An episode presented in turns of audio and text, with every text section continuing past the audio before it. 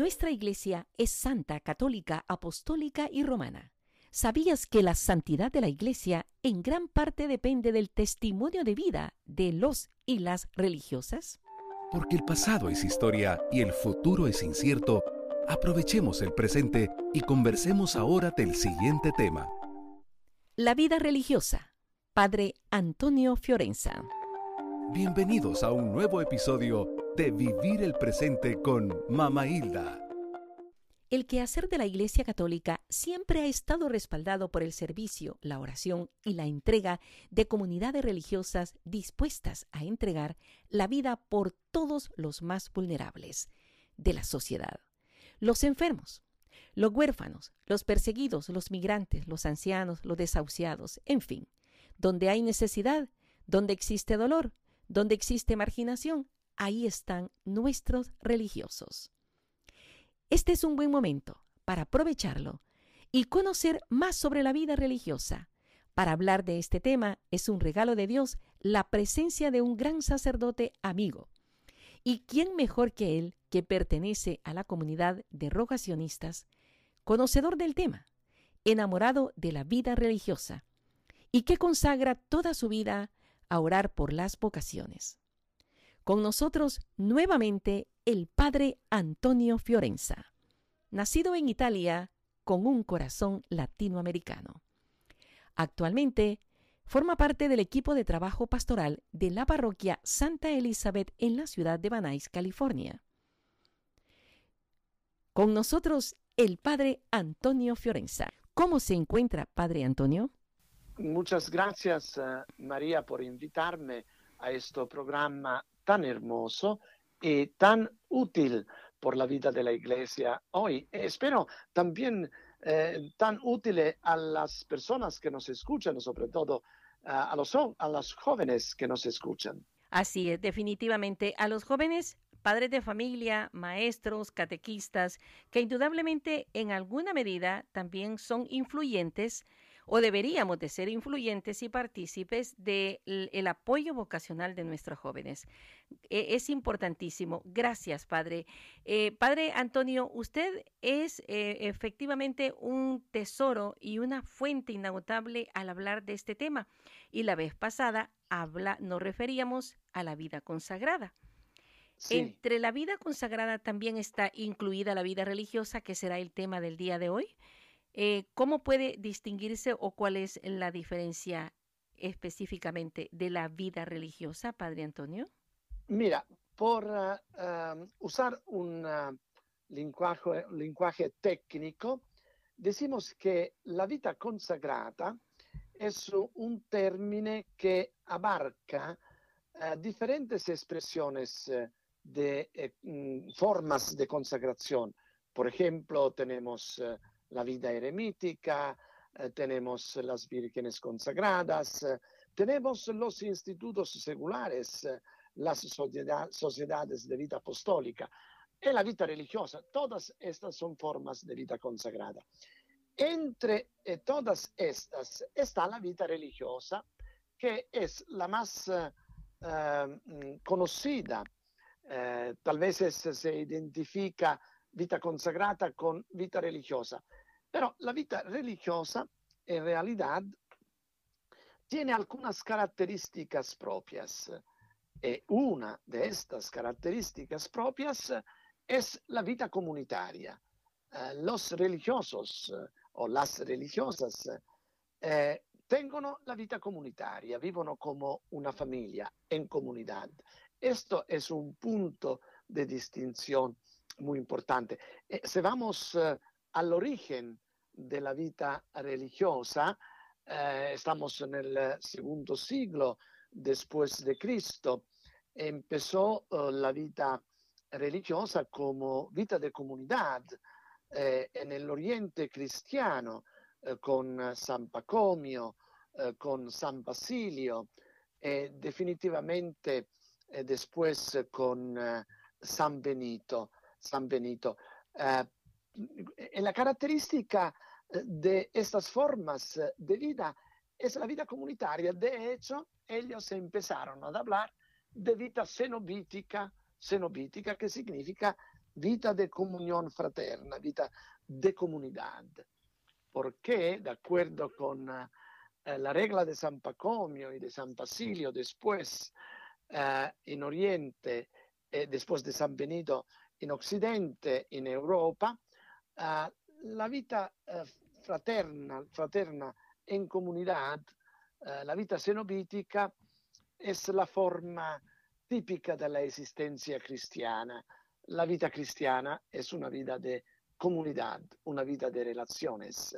Por esto, eh, eh, la vida religiosa se caracteriza como vida comunitaria eh, en comparación con las otras expresiones eh, de vida consagrada, eh, como la vida eremítica, que como dice la palabra, son personas eh, que toman la decisión de vivir por toda la vida o por un tiempo de la vida en soledad, en soledad, o como las vírgenes consagradas, como los miembros de los institutos seculares que vivono unidos da una regla, però vivono cada uno, possono vivere cada uno en su propia casa, etcétera, etcétera.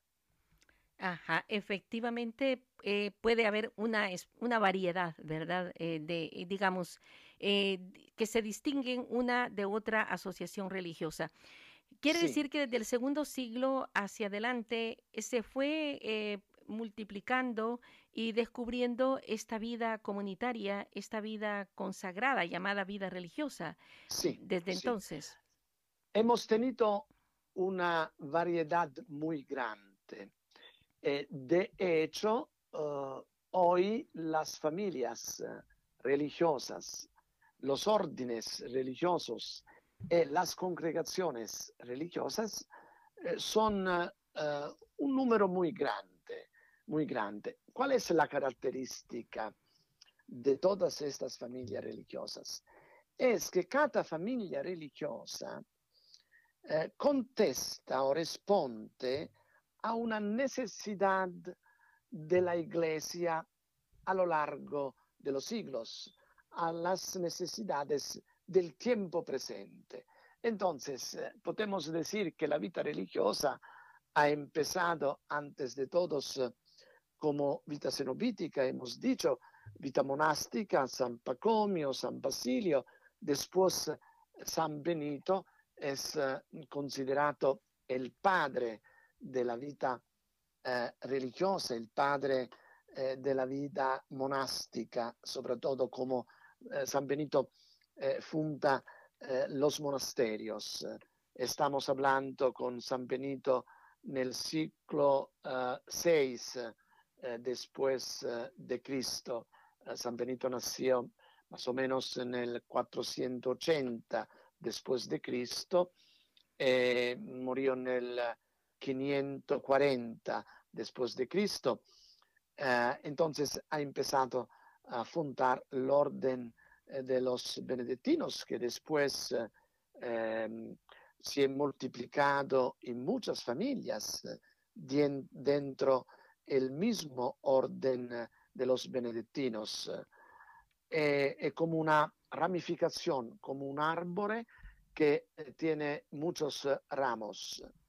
Y después eh, llegamos eh, a los eh, dichos eh, órdenes mendicantes eh, con eh, los franciscanos, eh, los eh, dominicos, eh, con San Domingo y San Francisco de Asís. Estamos ya nel eh, siglo eh, XIII, nel siglo XII y XIII eh, después de Cristo. Ah, con los agostinos eh, eh, son dichos eh, órdenes mendicantes eh, porque eh, vivono de, eh, de limosna, de caridad, De la caridad. e, tengo- e tengono como fidelidad, de- como, como finalidad eh, la predicación del Evangelio. La pobreza Ecco. extrema. Sì, eh, San Francisco ah, es de una pobreza extrema, es reconocido como el poverello de Asís, ¿no? Porque eh, él, eh, su deseo era imitar la vida de Jesucristo. Eh, Jesucristo eh, vivió una vida de grande pobreza. Eh, Pero la, el scopo principal, um, la finalidad principal de los órdenes de los mendicantes como los franciscanos y los dominicos es de predicar el Evangelio, de anunciar el Evangelio y de predicarlo el Evangelio con el ejemplo de la propia vida. Estos órdenes eh, han tenido una difusión muy larga hasta a los días eh, de hoy.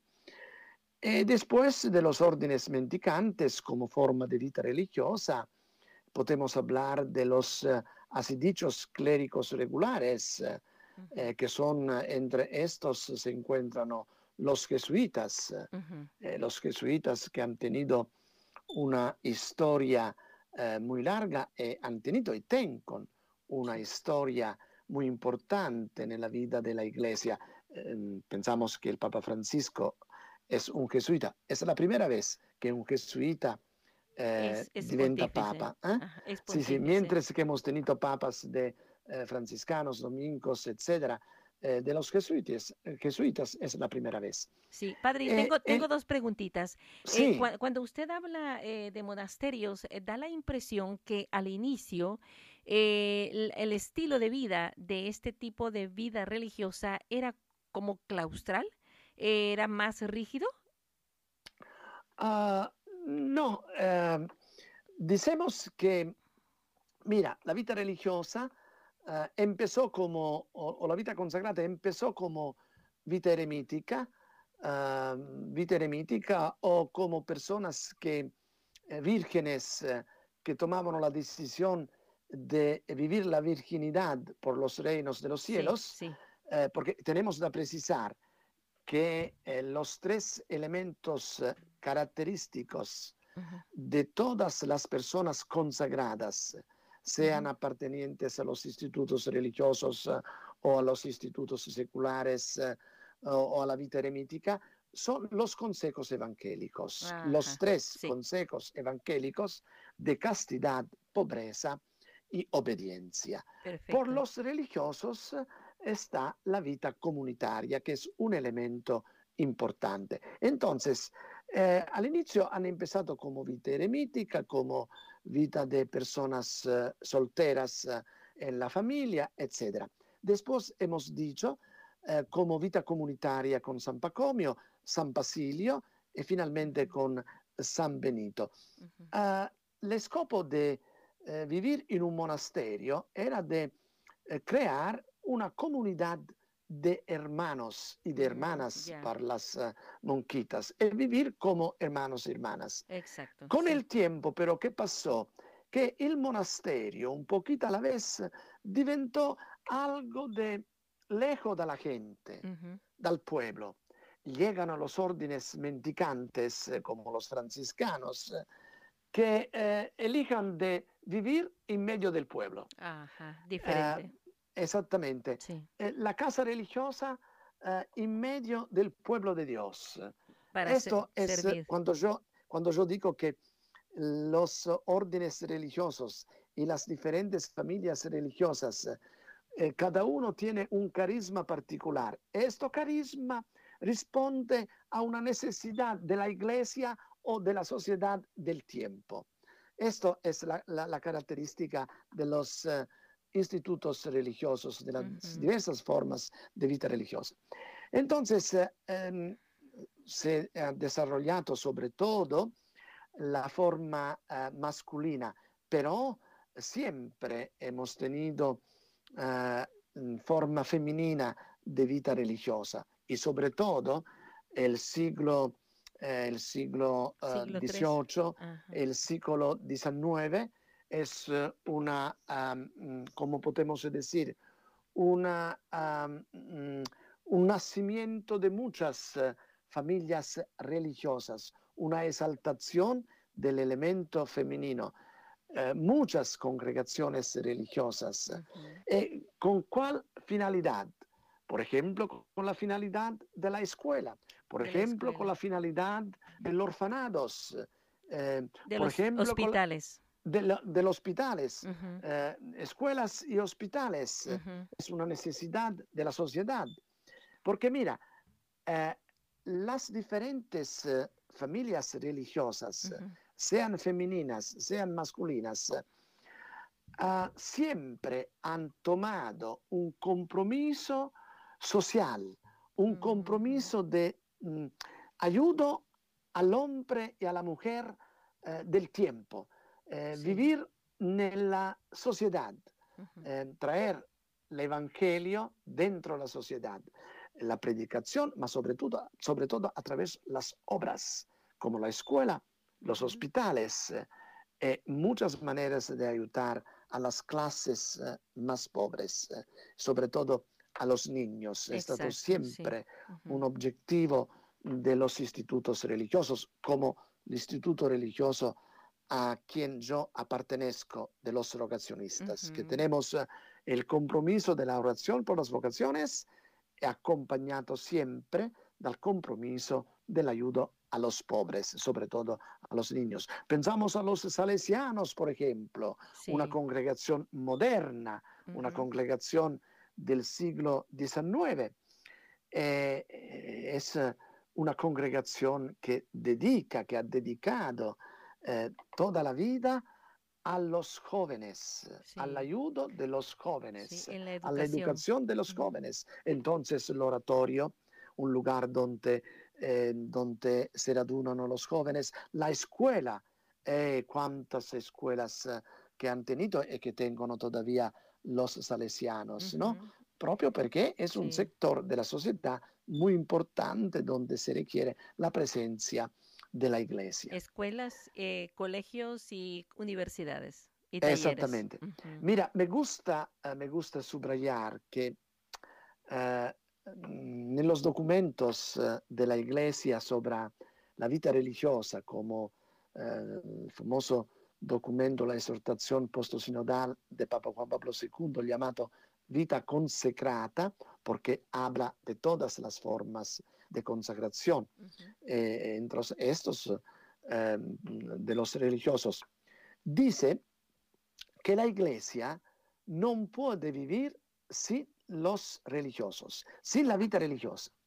La vida religiosa appartenece alla vida y a la santidad de la iglesia. Amén. E me ha gustado Sí. mucho leer un artículo de un uh, um, mm, histórico italiano, uh, el fundador de la comunidad de San Egidio, uh, que es el, el profesor Andrea Riccardi, eh, que ha dicho, si hoy tenemos una crisis de fe, es porque tenemos una crisis De de vida religiosa, de Guau, religiosos. Sí, Eh, esto por decir que eh, los religiosos eh, sí. animan mucho la vida y las- el apostolado y la santidad de la iglesia, eh, sí. danno un contributo muy grande. Es- Es a la algo sociedad. elemental para la iglesia, definitivamente. Es, Sí. es, es fundamental. Y por la sociedad, porque estamos hablando de escuelas, de hospitales, Sí. hablamos de universidades. Orfanatorios, hasta lacunas. orfanatorios. Ma eh, oh, hablamos también de la presencia de los religiosos en las universidades, sobre todo los jesuitas. Eh, la presencia en las universidades significa nel pensamiento, nella creazione della cultura de un pueblo. Exacto. Entonces, de eh, profesionales. es una, sí. sí, e- es una importancia fundamental por la vida de la iglesia y de la misma sociedad. Es una riqueza de la iglesia, que, que esta variedad de, de congregaciones religiosas que han, han surgido, como dice usted, de acuerdo en la sociedad, en, en los tiempos, la, la, la característica específica de cada una de las que han ido naciendo en esas, Exactamente. ex- en esas épocas, sí. Sí. Qué, qué bonito. Pensamos, por ejemplo, a las congregaciones eh, misioneras, ¿no? El tiempo de las misiones de la iglesia, el, el siglo XVIII y XIX, muchas congregaciones como los componianos, eh, ehm, que son que, con este espíritu misionero. Pensamos, por ejemplo, a las congregaciones que se ocupen de los migrantes, sí, eh, eh, sea masculina que femenina. sí. Entonces, eh, ¿dónde está una necesidad de la sociedad y de la iglesia? Nace una familia religiosa Ujú. por responder a esta necesidad del tiempo. Después, ¿qué pasa? Que con el tiempo algunas familias religiosas eh, duran por muchos años. Eh, pensamos eh, a los benedictinos, por ejemplo, ¿no? que nacieron en el, siglo VI después de Cristo. ¿Cuántos monasterios benedictinos están todavía alrededor del mundo? Pensamos a los jesuitas que nacieron en el eh, 1500. Ujú, Eh, pensamos eh, a los franciscanos eh, sí. en el 1200. eh, Carmelitas. a los carmelitas también. Los carmelitas hacen parte de, la, mm, de los órdenes eh, mendicantes. Algunos eh, de este orden eh, mm, hanno como sí. finalidad la contemplación. La contemplación. Son los órdenes contemplativos, eh, los órdenes claustrales que usted mencionaba, sí, Ajá, sí. que se dedican mucho a la oración. A la Y me oración. gusta, mira María, me gusta decir esto. Yo eh, cuando estuve a Italia por 10 años, fui el confesor en un monasterio de eh, monjas clarissas, Ujú, monasterio de clausura. sí. ¿Se dice clausura en español? Sí, Sí, ¿Estoy así, correcto? de clausura, sí, que son de de, clausura. de oración eh, eh, Sí. pues, perenne. Por 10 años eh, ero el confesor. Ajá. Yo ho incontrato personas maravillosas sí, dentro questo Dedicadas convento. a la oración. dedicadas a la oración. Ma la cosa que me ha sorprendido es que cuando celebraba misa con ellas, en la oración, en las oraciones que ellas hicieron, era siempre presente toda la iglesia y toda la humanidad. Amén. Todos los problemas de la Todo, iglesia sí, e della humanidad erano presente- en- eh, presentes sí, nella orazione de estas hermanas. eran prioridad para ellos. Una prioridad. Sí. Esto es decir, Qué interesante. sí. estas personas eh, che vivono una vita di clausura non si alejan dalla società come Ajá. falsamente algunos pensano, ah, estos son gente che vivono eh, Cómodos. en soledad, cómodos. No, non è así. Ellos eh, tengono nel corazón Ujú. la vida de la iglesia y la vida de la sociedad. Las preocupaciones de la Las sociedad en ese momento. Sí, en esta dimensión de la oración. Parec- pareciera también que algunas congregaciones que han nacido en siglos eh, muy, muy antiguos, con el tiempo se han ido como diversificando o ramificando, por ejemplo, las clarisas, por ejemplo, las Sí. carmeli- los carmelitas. Sí, los carmelitas, los franciscanos, por ejemplo, lo- eh, nel- nella orden de los franciscanes tenemos eh, tres ramos fundamentales eh, que son, la- así dicho, conventuales, los frailes menores y los capuchinos, porque eh, estos son eh, reformas que nello eh, a través de los siglos eh, avvengono dentro la historia dell'orden, Ujú. porque eh, siempre eh, de descubrir la fidelidad a la inspiración originaria. Los benedictinos, por ejemplo, eso es una ramificación muy grande. Tenemos eh, los certosinos, eh, eh, tenemos los cistercenses, eh, y así diciendo, muchos, muchos eh, ramos. Eh, nacen nuevas familias religiosas, algunas son completamente nuevas, otras son una ramificación del mismo árbol del mismo fundador. Ajá. Eh, los franciscanos, Sí. como he dicho, los benedictinos, las clarisas son un ejemplo eh, clásico de esta ramificación. Ma eh, la cosa bella es que estas familias religiosas, la vida religiosa, eh, cuando nosotros hablamos de consagración, ¿no? la primera cosa que decimos son personas que Dios pone aparte. Ujú. Pero al mismo tiempo Dios toma estas personas, porque la vocación religiosa a la vida religiosa es un llamado de- una llamada de Dios, Directamente. le pone sí. aparte, aparte, por dedicarlo más completamente al servicio de la humanidad, al servicio de la iglesia, al servicio de, la, de la sociedad. Esto es el bello. Nosotros religiosos eh, estamos apartados por ser más cerca al pueblo de Dios. Siempre una contradicción, ma esta es la verdad. Como dice el Evangelio, ¿verdad? Que no los sacó del mundo porque pertenecemos al mundo. Exactamente. Estamos leyendo en estos días estos pasajes de la oración de Jesús. Oración sacerdotal, 17, El capítulo 17 de San Juan, sí. Sin, embargo, perteneciendo al mundo, pues no nos tenemos que dejar llevar, están, están apartados del mundo. Exactamente, vivimos en el mundo y para el mundo, somos del mundo, sí. Exacto. Qué, interesante. Ahora, eh, esa eh, vida religiosa en la actualidad se reconoce, ya sea que se le llame comunidad, instituto u orden, es siempre bajo los consejos evangélicos. Sí, los consejos evangélicos eh, son iguales por todos, pero María, esto es un elemento importante, ¿no? Eh, la mayoría de los órdenes eh, y sobre todo de las congregaciones modernas tengono un cuarto voto. Los tres votos son los tres consejos evangélicos principales, castidad, pobreza y obediencia. Y muchas de estas, como mi congregación de los rogacionistas, tenemos un cuarto voto. El nuestro, cuarto voto se llama voto del rogate, es decir, de la oración por las vocaciones. ¿Qué significa esto cuarto voto? El cuarto voto indica el carisma específico de cada familia religiosa. Por ejemplo, los jesuitas, no sé si usted sabe que tienen un cuarto voto. ¿Y cuál es? la obediencia al Papa. Al Papa. Ellos, eh, con San Ignacio, en aquel tiempo pensamos que estamos en el tiempo que surge el protestantésimo, Martín Lutero, la contestación al Papa, etc.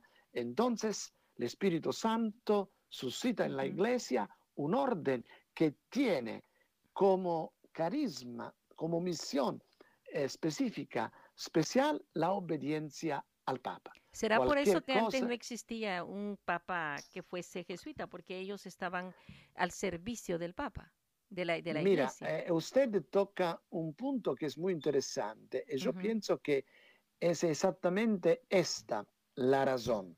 Ellos están al servicio del Papa. al servicio de la iglesia, ma al servicio del Papa.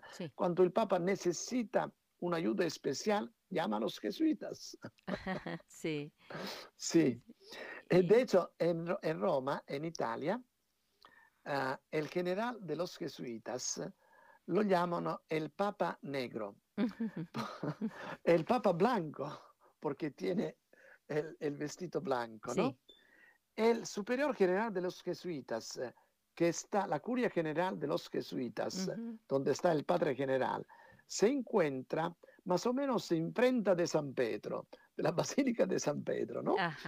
Entonces, eh, el Papa Blanco eh, es el Papa, el, Papa. Negro el negro, el, superior general de los jesuitas porque tiene el hábito negro. Hábito negro, nada más, nada más el hábito.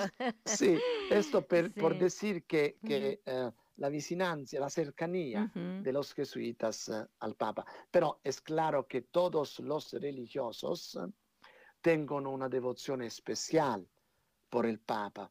Eh, también en nuestro fundador, mm. en, sus, eh, en, la regla que escribía la obediencia especial al obispo y al Papa. Sí. Eh, porque para nosotros el Papa es el Papa. Sí, como, nosotros somos a servicio de la Iglesia. ¿no? Y, y, como, como laicos igual. ¿Verdad? También nosotros. Sí, sí, exactamente, como laicos tenemos que hacer, porque mira, todos los católicos, eh, yo pienso que estamos llamados eh, al seguimiento de Cristo, a la fidelidad a Cristo, por el bautismo. Nos hacemos hijos de Dios, hermanos de Jesucristo y templos vivos del Espíritu Santo. Por lo tanto, la vida de los católicos, eh, si quieren ser fieles y coherentes eh, con su bautismo, no puede ser la misma que le dé una persona no bautizada. Eh, la imitación de Cristo será la tarea fundamental en su vida. Claro. Eh, los religiosos tienen este compromiso de ser un signo para todos, un testimonio para todos en el, mundo. Y también un signo del mundo futuro. Una vida Mira, ejemplar. Es, sí, eh, eh, esto es un poquito difícil, pero con usted me gusta compartirlo. Amén. Si uno me pregunta, eh, Padre Antonio, usted es un religioso, estoy de acuerdo, es una persona consagrata, ma ¿por qué non si accasa? Eh, porque tengo il voto de castidad. Bien, ma yo no me acaso porque deseo ser un signo nel mondo della vita futura, della vita donde eh, no vamos a tener. No vamos a. Ecco, a tener entonces, pareja. esta es la dimensión escatológica ah, de la belleza, vida cristiana. Los consagrados tengono esta tarea, ser un signo de la presencia Ujú. del reino de Dios ya presente en este mundo. Qué hermoso, qué hermoso.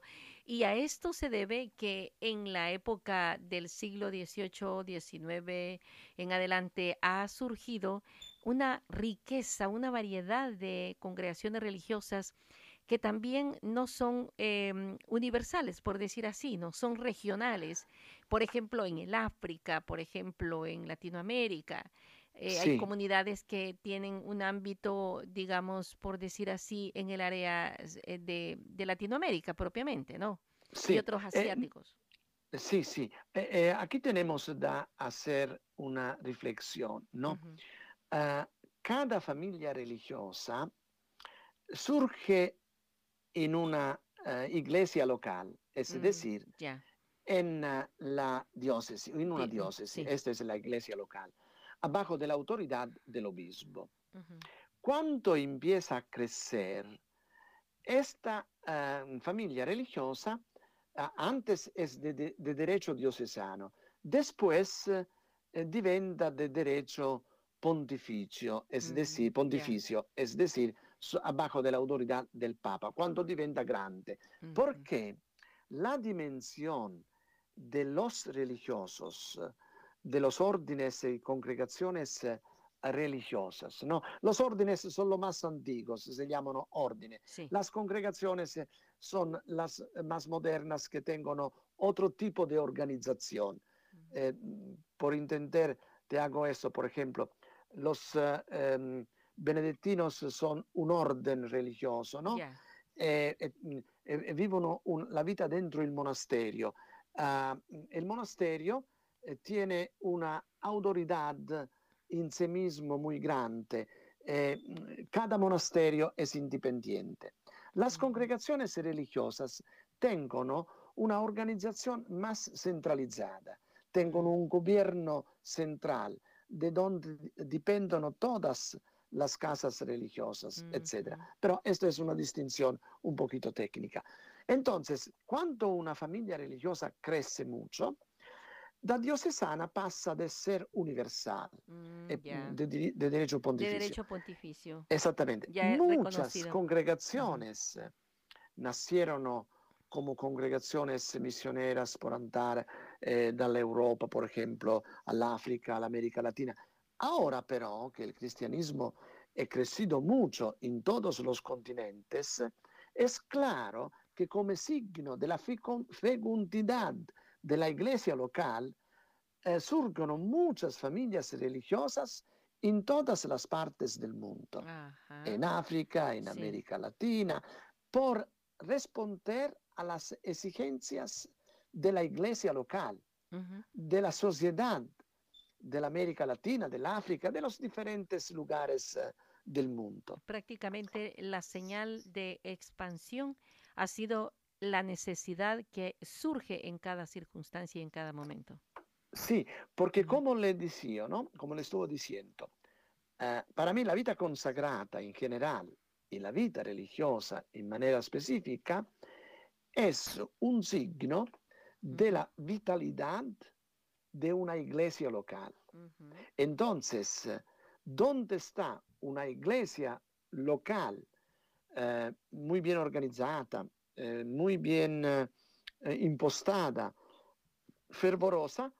Nascon vocaciones a la vida ajá. a la vida religiosa. Sí. Eso es el signo de em, una comunidad, esto vale también para las parroquias, Ujú. una parroquia que es capaz de generar vocaciones a la vida religiosa, al ministerio sacerdotal y a la vida religiosa, es signo que es una comunidad muy viva. En otras palabras, es parte de los frutos de esa comunidad, de esa parroquia, exactamente, de esa comunidad. Exactamente, sí. Como sí. Eh, decía antes, eh, hablando del fundador de la comunidad de Santa eh. Uh, Andrea Riccardi, que dice que la crisis de fe uh -huh. de la sociedad de hoy es también una crisis de vocación a la vida religiosa. O mejor decir, él decía, la crisis de las vocaciones a la vida religiosa es el signo de la crisis de fe. De fe. Sí. Eh, ¿Por qué? Porque el, las vocaciones religiosas uh, son un signo de la fe de un pueblo, de una comunidad. Así es, por supuesto, de ahí se genera, ahí se crea.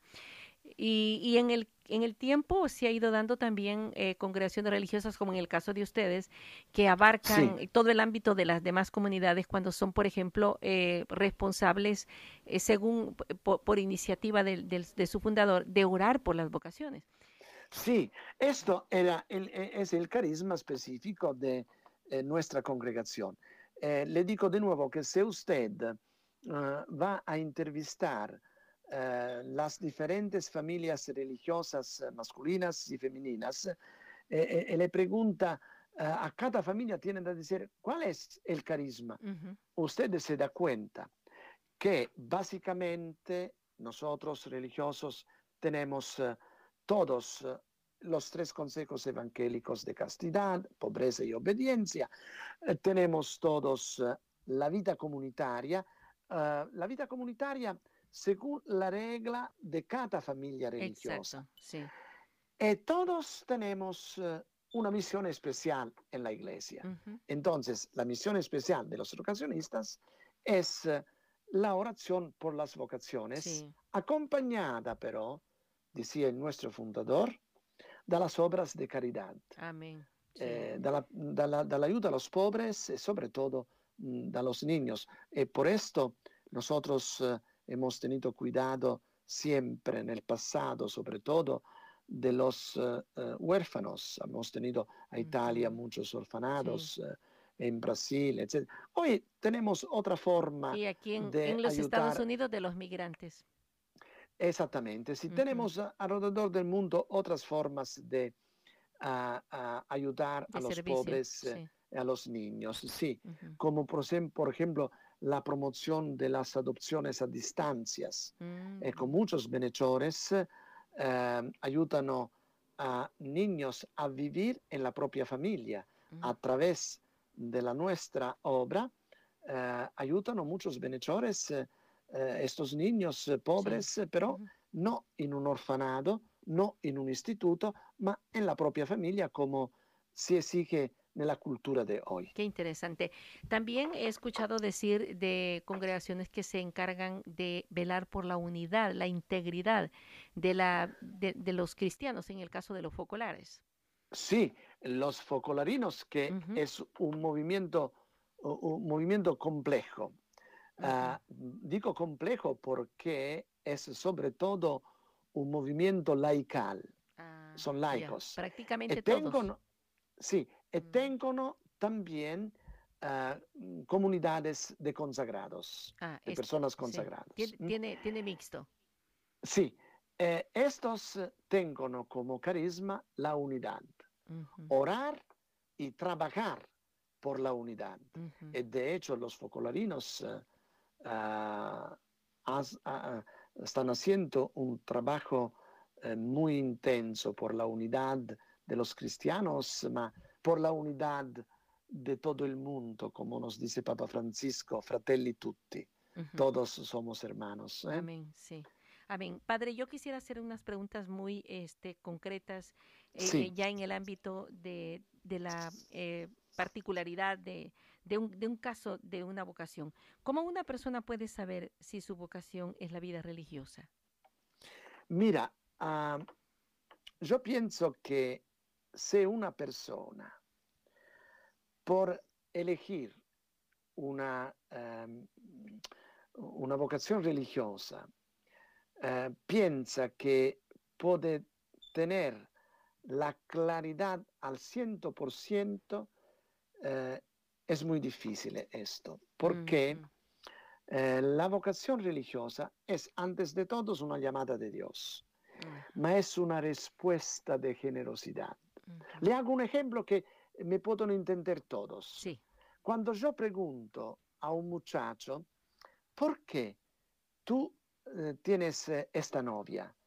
Eh, tu novia es muy bella, pero nel mundo están muchachas eh, más bellas que tu novia. Ujú, ¿Por qué escogiste esta muchacha? ujú.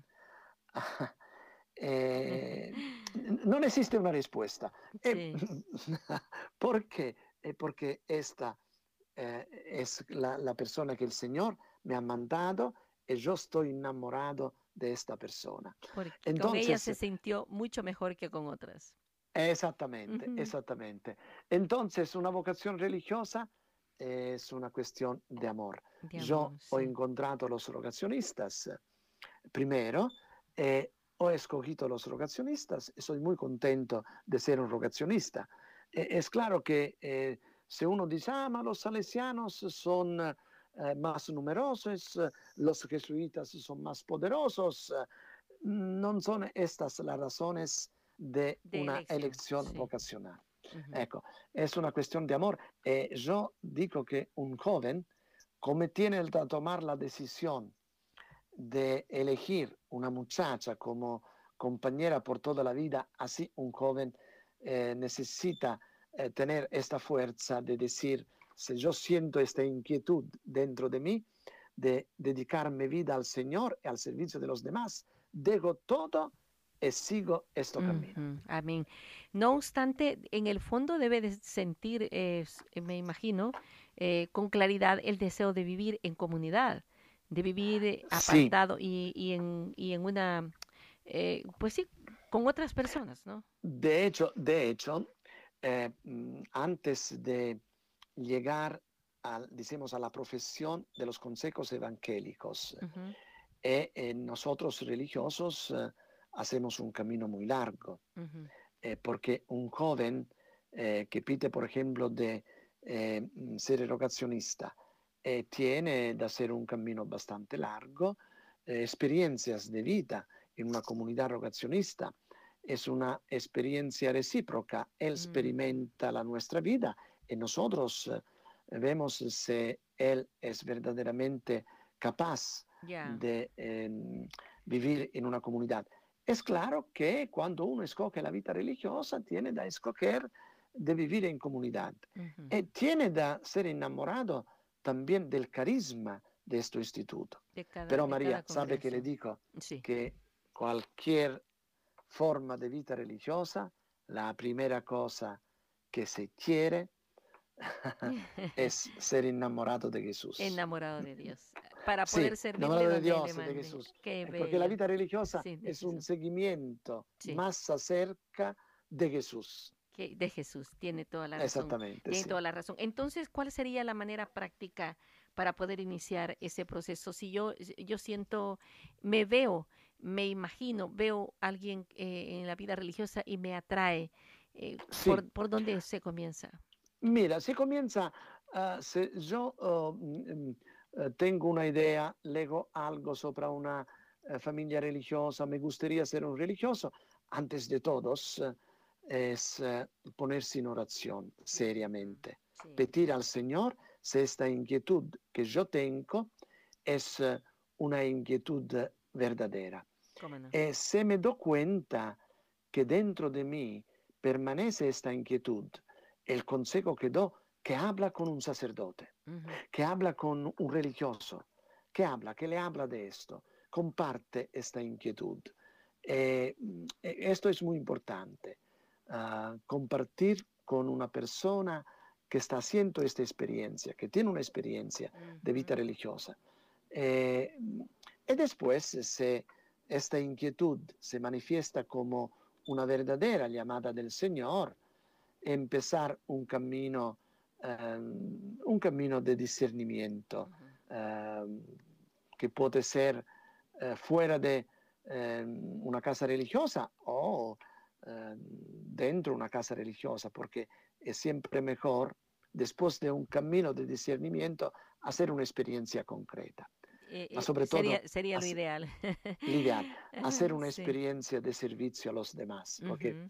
mira, yo he dicho, eh, la vita religiosa eh, significa enamorarse de Jesús, sentir este amor por Jesús, ma al mismo tiempo significa sentir este amor por la humanidad, uh -huh. por los demás, sí. que yo puedo exprimir como eh, servicio a los pobres, eh, como eh, misionero, eh, como maestro in una escuela, etcétera, etcétera. In sí. un hospital, uh -huh. tengo esta eh, como se dice, sensibilidad, uh -huh. esta calidad. La sensibilidad eh, social, ¿verdad? Exactamente, sí. sí, y, y, es que tiene toda la razón. Eh, nadie va a, a, someterse a ser un, un, deportista, un atleta, si no entra en, en el campo, en la cancha. Que, exactamente, exactamente. Sí, tiene sí. toda la razón, padre. Mm, la vida religiosa eh, es una vida a servicio del pueblo de Dios. Uh -huh. Esto es importante, sí. a servicio del pueblo de Dios. Dedicar toda la vida a Dios significa dedicarla a la humanidad, a la iglesia, ma a la humanidad. Es verdaderamente un religioso como San Francisco de Asís, que es el hermano de todos, uh -huh. siente eh, todos los hombres y todas las mujeres uh -huh. como hermanos e hermanas. Sí. Muchas felicidades, padre. Este, me encanta escucharlo porque se siente, lo vive y usted este, transmite ese, ese gozo de ser un consagrado, un, un, un enamorado de, de Jesús y, y, de la humanidad y de, dispuesto a dejar pues todo tipo de egoísmo para decir, Señor, donde me necesites, aquí estoy, ¿no?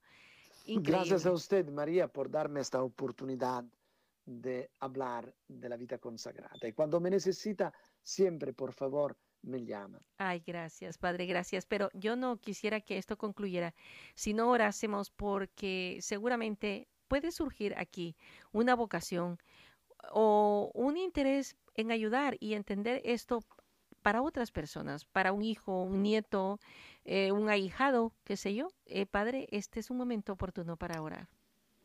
Sí, entonces, eh, rogamos eh, al dueño de la mies que envía numerosos obreros en su mies, porque la cosecha es mucha y los obreros son pocos. Hoy en la iglesia y en la misma sociedad eh, necesitamos eh, eh, el testimonio de personas capaces de dedicar la vida enteramente a Dios nel servicio de los demás. Agradezcamos a Dios por la inversión de este tiempo presente y por los frutos que de Él vamos a obtener. Señor Jesús, pasa todavía hoy entre nosotros. Él llama, llama a los jóvenes de hoy llámale fuertemente a tu servicio come llamaste a eh, Matteo, eh, Lucas, Marcos, Pedro, Andrea, Juan. Eh, llama a los jóvenes de hoy. Dale un corazón generoso. Eh, dale un oído capaz de escuchar tu voz.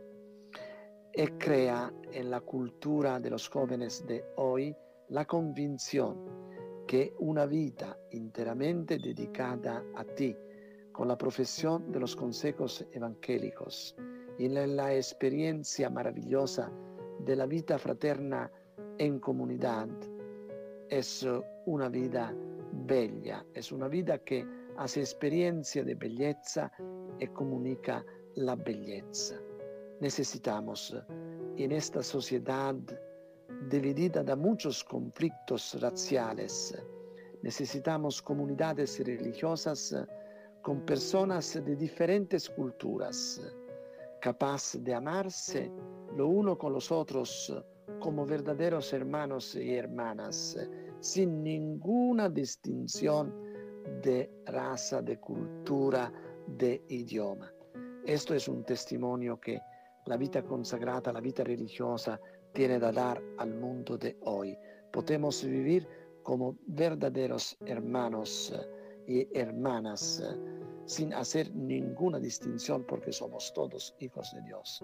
Señor Jesús, Pastor bueno, Señor Jesús, dueño de la mies, escucha el grito de nuestros hermanos y hermanas que día y noche te suplican porque tú envías obreras a tu cosecha, a la iglesia, al mundo de hoy.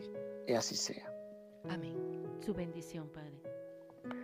La bendición de Dios Todopoderoso, el Padre, el Hijo y el Espíritu Santo descienda sobre ustedes y permanezca para siempre.